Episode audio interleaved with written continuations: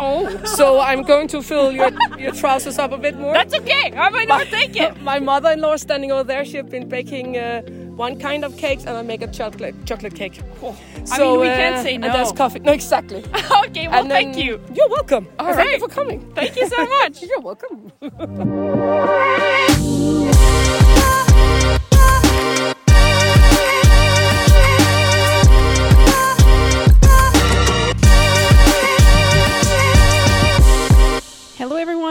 Welcome to the Fever Talk podcast. My name is Maghalie Rochette, and we are day at the end of day two of the West Fjords Way Challenge.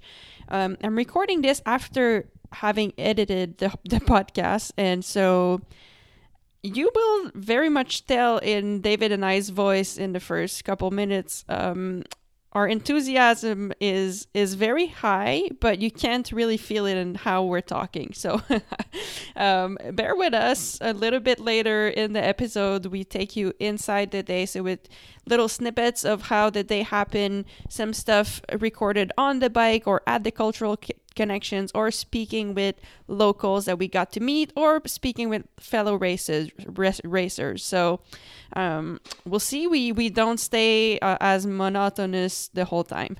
Thank you for listening, and uh, yeah, catch you later. This episode is brought to you by the Hammerhead Karoo 2 cycling computer. On an adventure like the West Fjord Cycling Way, each day is huge and each day is quite daunting. Around 225 or 250 kilometers every day, and it's always a route that we've never seen, never ridden before. And so you kind of have no idea what you're expecting. And this is where the Karoo comes in handy for me. The Karoo has a climbers feature that's integrated in it, and the climbers feature allow you to see the road ahead. So basically, with or without having uploaded a route into the computer, you get to know what's coming up on the road ahead of you. So you get to know if a climb is coming up, how long the climb is, how steep it is.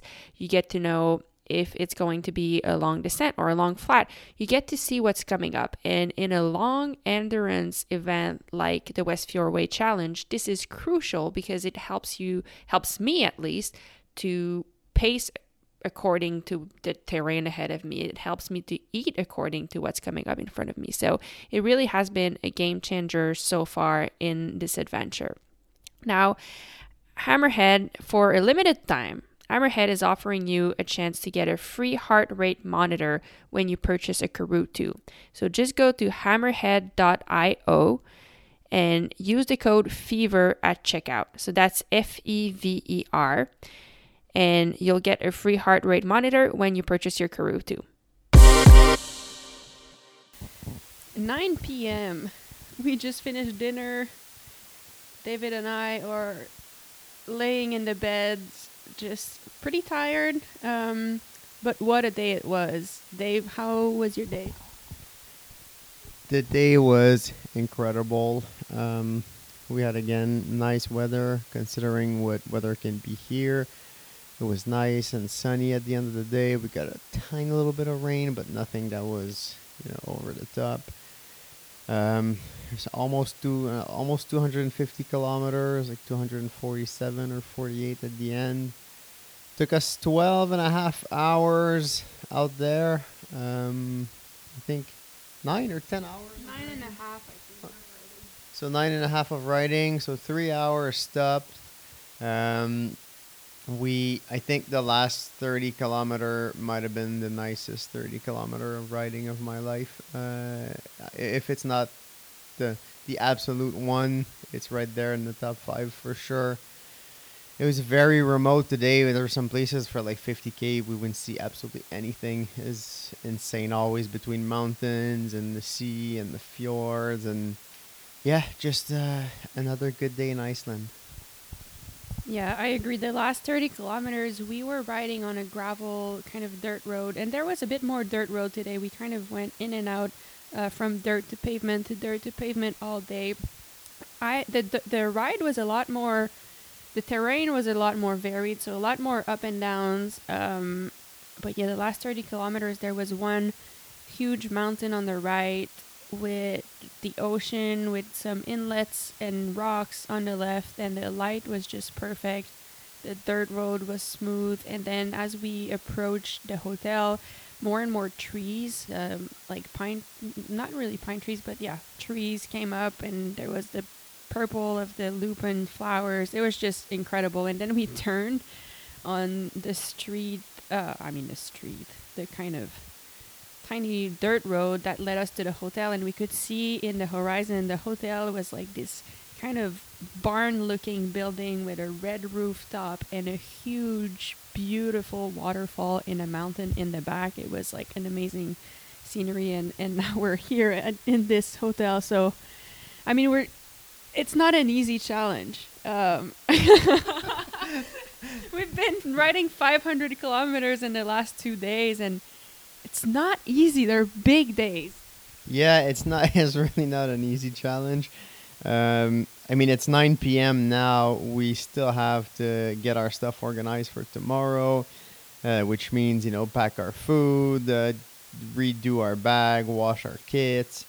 Um, there's we have a couple other things. Maybe recover a little bit, edit this podcast, and and then uh, yeah, go to bed. And tomorrow starts again at 6 a.m. So it's they're big big days, short nights. Um, it's still super bright out. It's 9 p.m. You could guess it's one in the afternoon. So so it, it's kind of weird in that way because it's 9 p.m. But you don't really feel like there's a rush to go to bed just because it's daylight out still. So yeah, big days. I I think we heard the la- the the last rider last night came in at midnight. So from a 7 a.m. start, I'll let you do the math because I'm a little tired, but it's 7 a.m. to midnight ride, and she had to also to organize all her, her stuff, and and she's camping too, so she has to put up her tent and do the whole thing, and get going again at six. So it's quite the challenge. It's super well organized. Everything's perfectly mapped, um, which makes it much easier. You know, we just follow the map, and the the stops are all all lined up. We had we went to three of the cultural connections. Maybe Max will talk to us about it after. And the the we as we pull into the hotel, the the buffet is already there on the table, so we could just eat quickly in our chamois, shower, and then chill in the room. Uh, the food is delicious. Tonight was uh, some lentil curry with sweet potato, like in a smoky red sauce on rice, naan bread, and a delicious salad. So it's it's pretty it's pretty much what you want after a big day of eating just bars and, and cakes and candies on the bike. So yeah, great great logistics. And yeah, the cultural connections. We actually took we took our time at the cultural connections today, um, and for me, this is one of the highlight you know, we have always been big fans of Anthony Bourdain and watching his episodes on um, Parts Unknown. And I always thought it was so cool that when he traveled, he got to meet the people that live here and just ask them simple questions like, why did you choose to live here and what do you do and what do you eat and things like that just to get to know the culture a little bit and normally with our travels, I mean, we try our best to do that, but it gets so busy with the racing that we rarely get to do that. But here, I mean, today we spoke with such cool people that live here in Iceland and and at the cultural connections we got to like hang out with them and, and you'll see you'll hear a lot of those conversations uh, later in this podcast but to me that's a cool that's such a cool thing i just feel like we are very much experiencing what this culture has to offer um, so yeah, today's today's cultural connection for us were all related to food. so we stopped in three places and really took our time to like. I mean, you'll hear all about it later because we will take you inside the the day um, today on the podcast. But yeah, that's what it was for me. Um, I have another highlight, which was I'm so happy that David had a good day and no mechanical problems today. I mean, one flat tire, but um, yesterday he was riding his new bike, which is a very entry level bike, and the bike is doing well, but the um, the drivetrain is, uh, I mean, it's very much entry level, and since it was a new bike yesterday, the cables got loose, and so it, it the the bike was shifting by itself. So it was, I mean, he stayed super positive, but it was quite annoying, and he couldn't really push on the pedal. So I was thinking in the back of my mind, like, oh, I hope, really hope it's not going to be like that the whole time because it's not going to be fun for him. And today he had no problems. Or for me, that was one of the highlight that we could ride together um, at a good pace and just enjoy it. And I could see that we were both enjoying it and no one had problems. So um, that was a big highlight. And the group we were riding with, uh, Hannah and Lael, we just had so much fun, the four of us. So that was my highlight. What about you? Yeah, I think also my highlight was having a, a, a functioning bike. Um, I think you know we, we're pretty blessed uh, when it comes to, to life in general, but specifically with cycling equipment, we only have the absolute best of everything all the time, like no question. And even when the best of everything isn't good enough, we put new stuff on. So that's what we're used to, and, and it's not like a year or two. It's been over ten years that, that that's what it's like. Um, so having this really really entry level, I think it's it might be the the the the lowest price point bike uh, when it comes to like gravel and, and adventure that that Specialized makes, and it's built with a Shimano group that I had no idea existed. I think it's called uh, Calis or, or Kylis, Silas, or something like that. Um, for sure, it's not Silas. That's for sure. Um, and and it's it's eight speed. I think it's called Collis. I, I think this is really what it is called. It's because it never really shifts properly. Um, it's a it's a Shimano Collis. That's what it is. no, no kidding. It's uh, it's got like a tapered BB. It's literally technology from um, I want to say like mid '90s, you know, or like early 2000. So yesterday was a disaster. The, the thing was not shifting, was going anywhere. And the first 100K, I kind of had to figure out my fit. Um, I bought the same saddle that we had that we usually have on our bikes, so that at least helped. But still, it's a whole new bike. I've never had a 54 Diverge, uh, so I had the first 100K was pretty like physically painful. And I'd be like, ah, no, this is not. This doesn't feel right. Like you swap this. This doesn't feel right. Swap this. Move this around. But this morning I hopped on the bike and the fit was great. I felt comfortable, um, and the shifting I I, I figured it out, uh, and it works perfectly. And I feel comfortable on the bike. It has um, probably fifteen dollar tires. So that's been the issue lately. I should have got tires at the shop. I forgot. Um, everybody that does not ride tubeless still get some tubeless stuff. Set up your stuff tubeless. I flatted the front yesterday, flatted the rear today. But even that little flat today took us, you know, three, four minutes to fix, and the rest of the day was perfect. I had all my eight gears were working. It was more than enough. That also was the highlight of my day. I was very worried yesterday. Tried to stay positive, but again, today was all smiles. All right, so I think uh, that's it for us. I mean, it was awesome. Uh, we're looking forward to going to bed and doing it all over again tomorrow. After tomorrow, we'll have 750 kilometers done in fi- in in three days. So crazy! All right, so uh, thank you so much for listening, and yeah, I mean, in the next few minutes, we'll take you in. Uh, inside our day so you can experience what the West Fjords Way Challenge is and get a little bit of insight on what's going on around here. So we took snippets of uh, things happening today, and yeah, Thank you for listening. Good morning. 5:45 a.m. Time to put on the chamois. Yeah. All right, we just finished breakfast on day two, and I'm with Alyssa now. Um, Alyssa, can you, yeah, introduce yourself? Tell us where you're from, and yeah, my name is Alyssa Gonzalez. Uh, I live in Boulder, Colorado.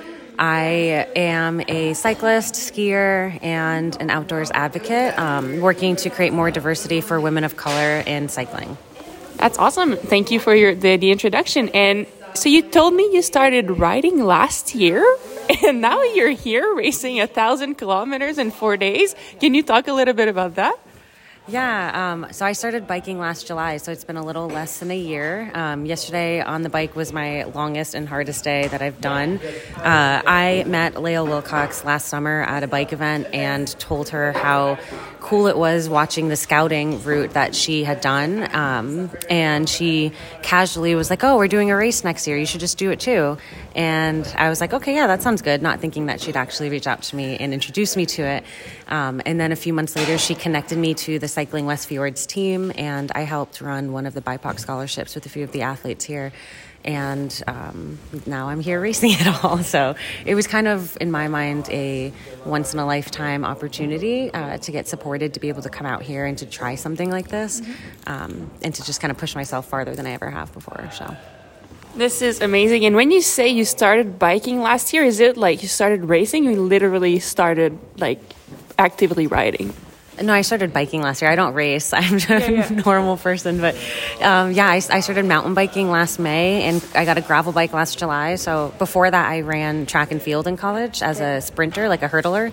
Um, but that was the only type of activity that I've ever really done. So yeah, I've been on a bike, just biking for fun, uh, for less than a year. This is incredible. I'm very much, uh, so much respect for you. Um, how was the first day. How do you feel today about like the next day that we're about to uh, get on? Yeah, um, the first day was weather-wise beautiful. Um, the scenery was insane. It was just, I've never seen anything like that before, so it was really really fun. Um, it was really hard. It was the hardest thing I've ever done, and I had to go to low points multiple times and bring myself out of that. Um, so I think I'm starting today feeling really tired, um, optimistic and realistic about what I have to face today. I think there's going to be a little bit of weather, so I've been preparing for that um, too. But I'm looking forward to just uh, being in bed again tonight in my tent. yeah, that's awesome. So, but I'm, I mean, if you want, it'd be really cool to talk talk later this yeah, week. Definitely. And please know, like, I am in such admiration of you. you. Like to put you in context, I've been writing since I was eight. Since I was eight, and I've been a professional for ten years. And I also feel cracked this morning. and it was also my biggest ride yesterday. And I, I was like, before coming here, I was like, oh my God, like it felt like a mountain to me. So, I mean. Well, we biked up a mountain yesterday. We, yes. we definitely biked up a mountain. Yeah. yeah. I mean, so yeah, I'm looking forward to cheering you on and you got this. We'll, we'll chat later. Thanks for taking your time. Woo! Stage two, we just started. Group, how is everyone feeling? We're rolling today?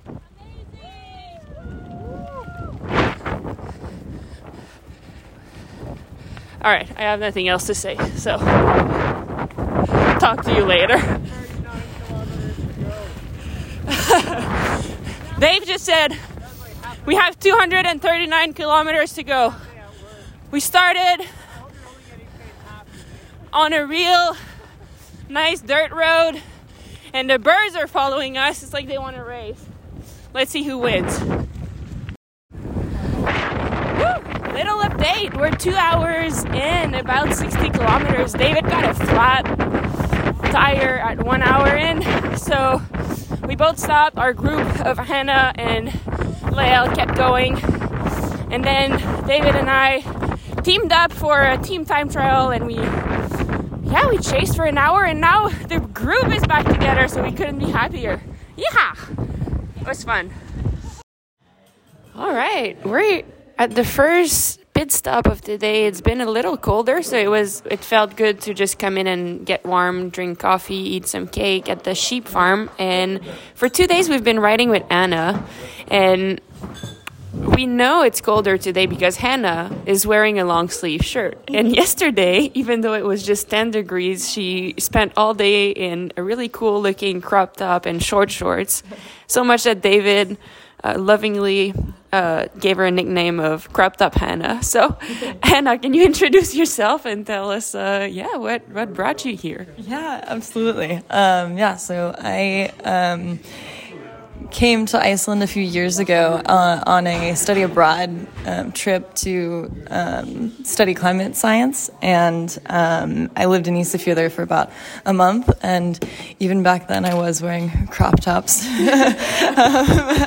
while collecting data. So um, I am from Texas, and it's not normal for people from Texas to be this tolerant to cold, but um, both being uh, good in the cold weather and then also just being able to enjoy this beautiful country that does a lot of really lovely sustainable work um, whether it has to do with you know storing carbon or using geothermal energy. I think there's a lot we can learn from iceland and, and the people here. They're very resourceful um, and also very generous. So i was very excited to come back and get to ride my bike this time Awesome. And I mean, when we were writing, you talked to me about so you studied actually uh, the carbon storage here in Iceland for when, when you did your research here.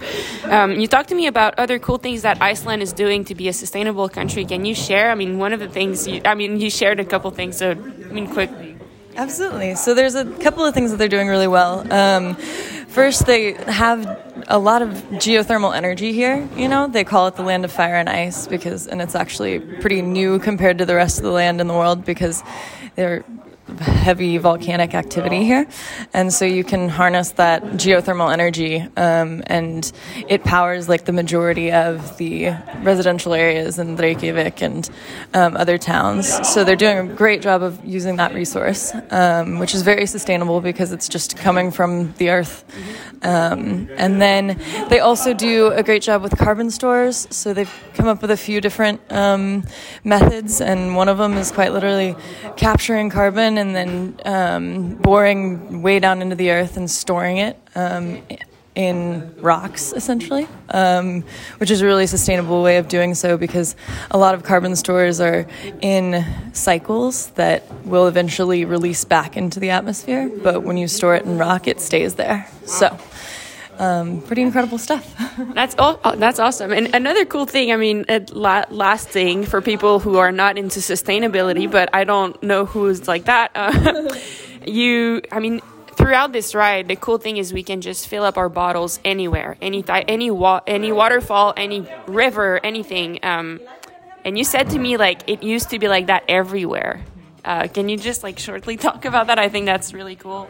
Yeah, absolutely. Um, well, yeah, you think about how how much we put into the world um, as humans, and there are a lot of places that are heavy in agriculture and use lots of pesticides and things that just will like prevent you from being able to use waterways um, as potable water um, because it's just so polluted. Um, and they do have some help here because there's lots of, like, the basalt rock is definitely good at um, filtering a lot of it too. But um, the Icelandic people have taken such good care of this um, place that you can just drink any of the water anywhere without having to worry about a water filter. And it's just pretty incredible.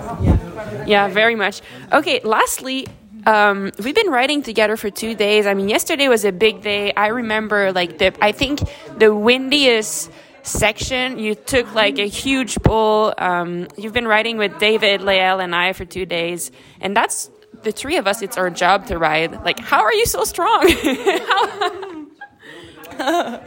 I don't know. I keep telling people I really didn't mean to do this. Um, like, don't chase pros. It's not. it's not. It's not a sustainable way of doing it. Um, no. Yeah, there you were this morning asking us what time we were all going.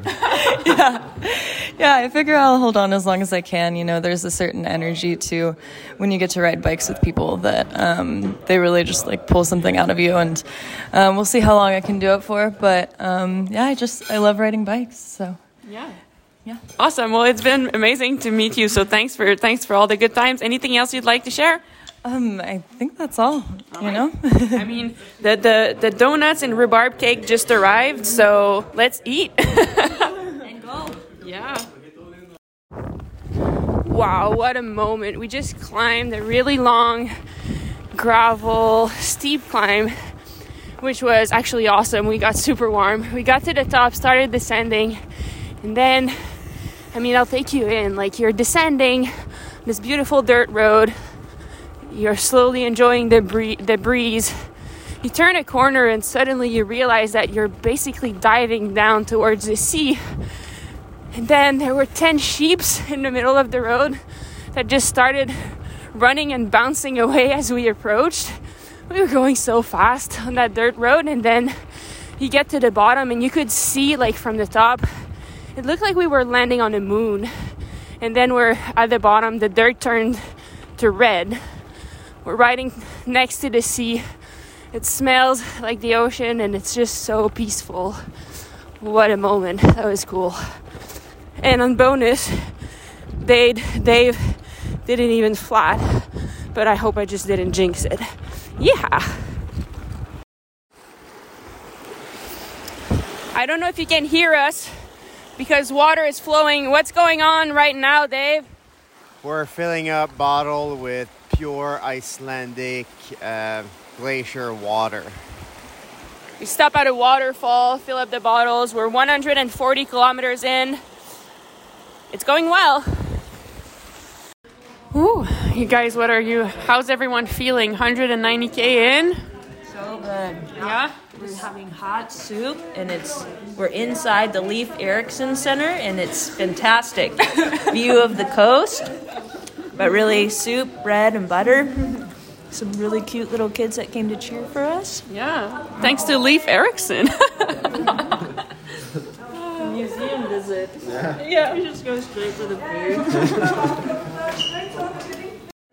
yeah, it's good. Do y'all have gas station go-tos? Like stuff that you always get at the gas station? My favorite is when they have when I'm doing really long stuff. I get like um, Haagen Dazs ice cream, Oh yeah. And then I let it melt and I drink it. Oh really? That's like one billion calories in a, in a It's cup. a ton of Yeah. calories and it tastes good. Yeah. Yeah. Yeah, I used to drink a lot of milk, but I'm like, ice cream's way better. Who wants to drink milk? When you can drink ice cream, yeah. Uh, yeah, I'm from Ísafjörður. Okay. So the Westfjords are my like uh, home. Yeah. I love it. And you, now you're here in Búðardalur. You have a little bit uh, left to ride today, but this area is so windy, so windy all the time. One time I was gonna ride the Fellsströnd that you're doing halfway today and the half tomorrow. Yeah. I drove from Reykjavik to here, and then it was like crazy wind over there, so I I did go back around and I choose another route because it was like it was my car were like yeah it's yeah, yeah moving so Wow. So we you got lucky. are the lucky one today we are Icelanding is offering you uh, the best yeah yeah they are welcoming you Yeah. Maria is also being super humble. She's the Icelandic champion. She's Oh. the best cyclist. Really? On the road? um, yeah also but mountain bike gravel and road yeah Wow. Yeah, but I, I would say I'm a mountain biker. rather- yeah. What is your full name? Maria Guðmundsdóttir. Icelandic champion, everyone. Yeah, you can say that I'm the yeah Maria cyclist of Iceland. There are not many. That's cool. Well, thank you so much. Yeah. I mean, it's true. It's been so calm all day. Like no noise of the wind, just Yeah. like so peaceful. yeah, and uh, as you know, as a cyclist, you have to like take a moment and like listen to the sound of nothing. You know, I agree. I love it. Yeah. I love it. All right. I mean, where first? Her said to hit you. Just hit me. I can. No, I can no, no. I know. I won't do it for real. So, can I ask, uh, what's your name and where are we right now? I'm uh, I'm Rebecca. Yes. Rebecca, uh, uh, my real I'm from Denmark, so it's Rebecca Katrine Rosenfeldt, but I'm called Rebba in Holum. Okay. And right now you are in uh, the uh, animal sanctuary called Holar Farm, and here we uh, take animals in, which is uh, needing home. Oh wow. It can. We mostly have rabbits and guinea pigs and parrots and so on. And people just call me, and I have a big problem. I cannot say no. Oh. So, uh, oh, I really cannot. And my husband, I think it's, soon I will be divorced. I think because I always say yes to all the animals. but you're saving all the animals, so I am saving all the animals. It's really hard work, and it's uh, the work all year round. Yeah. But uh, it's a non-profit organization, so everything, all money going in, is going for the animals Wow. food, um, uh, veterinarian, That's really fences, and and my dream is to buy a lotto coupon Okay. and build a huge stable. Because Just it's to get uh, more animals. yeah, I need much more animals. No, I don't need much more animals. I need much more space Yes, because yes. my stable is too small. Okay. So uh, that's uh, Wow. and Well, then I'm that's great. you here today. So this is awesome. Yeah, well, I mean, thank you for having us. And can I ask what brought you here from Denmark? How did you choose this spot in particular? Because, I mean, we don't see much around here. It's awesome, but there's a mountain there, and no, there's nothing. We are quite far away from everything like Yeah. cities and so on. But uh, I'm born and raised in Denmark, and I'm an agriculture economist. And one of my biggest dreams was to work with sheep. I love sheep. I don't know. I'm sheep sick. yeah. and then uh, I came here to Iceland, and I worked in a slaughterhouse. Uh, oh, so it's a bit creepy, but I mean. yeah. And here I met my husband. He was uh, throwing lamb testicles at me. And that was sexy. and now we're married, have three beautiful children. We bought this farm here. So everything we're doing is for the animal, for my children, and for me and my husband. And then for everybody. I mean, definitely for us because we saw you coming from far away over there, and we saw the flags, and then we saw people dancing, and we're like, "Oh my god!" We and and Lel, you know, she met you last year. I think Rue met you also, and she was like, "We have to stop there and go see Rebecca." So it's cool. You made a lasting impression. Oh, that's good. We really. You were the best So- people we met the entire time last time. Oh, thank you. You know, there's something when Oh. we just stopped for a soup over there, and I as we as we and we, we sat sat there for a long time. It just felt good. And as we we rode back from there, I told the, our group I was like, this soup was good for the soul, but not too good for my legs. no, exactly. And then the rest of the group said, at this point, it's only only soul, and you're filling Yeah. up our soul. So thanks Oh. for being there. okay, now I'm going to be a bit sad for you guys because we have uh, we have made a lot of cake for you. oh, So I'm going to fill your your trousers up a bit more. that's okay. I might not take it. My mother-in-law is standing over there. She has been baking uh, one kind of cakes, and I make a chocolate chocolate cake. I mean, we can't say And that's no. coffee. No, exactly. okay, well, then- thank you. You're welcome. All And Thank you for coming. Thank you so much. You're welcome. So we were just drinking coffee at the Hola farm, and then look who shows up, Mateo Paez. How's it going? Great now. So if you don't, if you remember, when Mateo was in the first episode and he had big ambitions for this race, what do you mean by it's, by it's good now? I felt good today after some good sleep finally, Yeah, and a soak, and a nice lasagna dinner. nice. Yeah, I don't know. It's just, you know, some days feel good, some don't. Yeah. Yeah. Have you been g- going solo all day? Uh, yes, except for with Kai for the Oh, last good. last 25.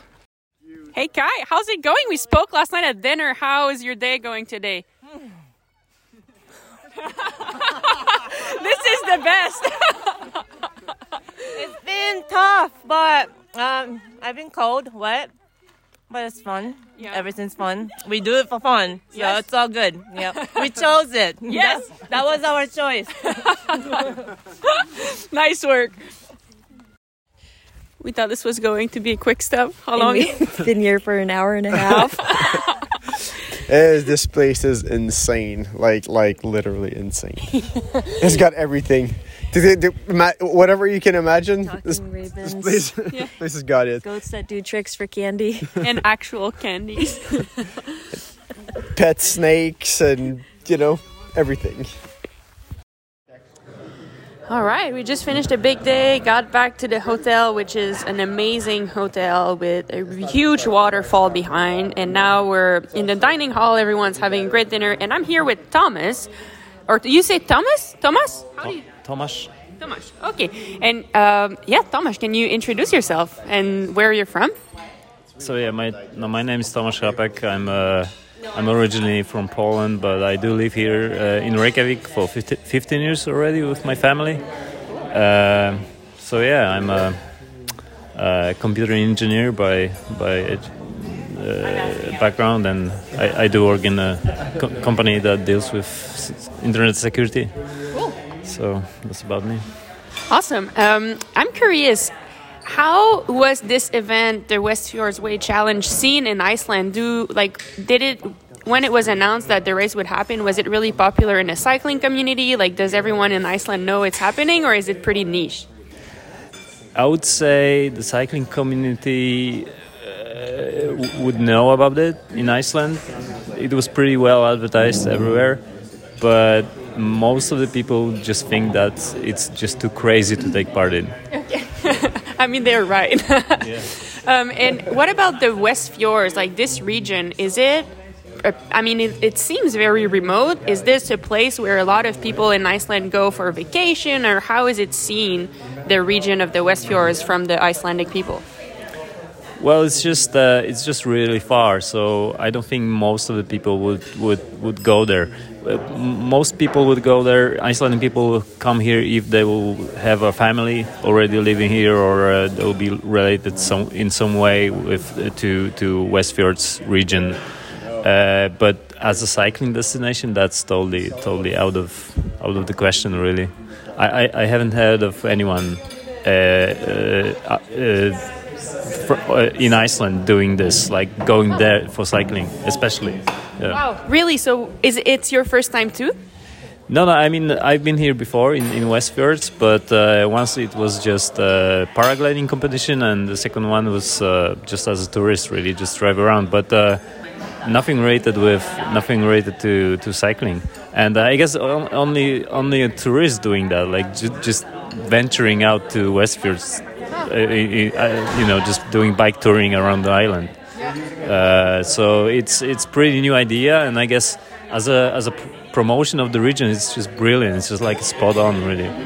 Yeah, I agree. And now, I mean, now that you got the chance to ride it, do you think, or, or now that a few people and I, I mean, few people from Iceland have had a chance to ride it, do you think it will become more popular? Do you like it? Like, do you think it is a great cycling destination? Well, I love it uh, for many reasons, really, because uh, uh, Westfjords is such a remote region, but it offers, you know, it offers really the, both the landscape is pretty unusual. It's so remote. You can uh, and you can have those really unique cultural places like we we do have. Uh, we, we we are visiting on the way.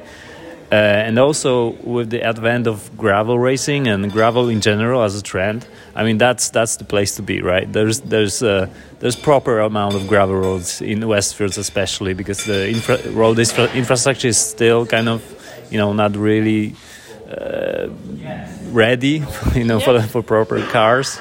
Um, and it's really remote, and the, the nature is at its purest, I would say. So uh, many people would say that uh, Westfjords is like a uh, a postcard from from Iceland. It's like a Iceland in a nutshell, really.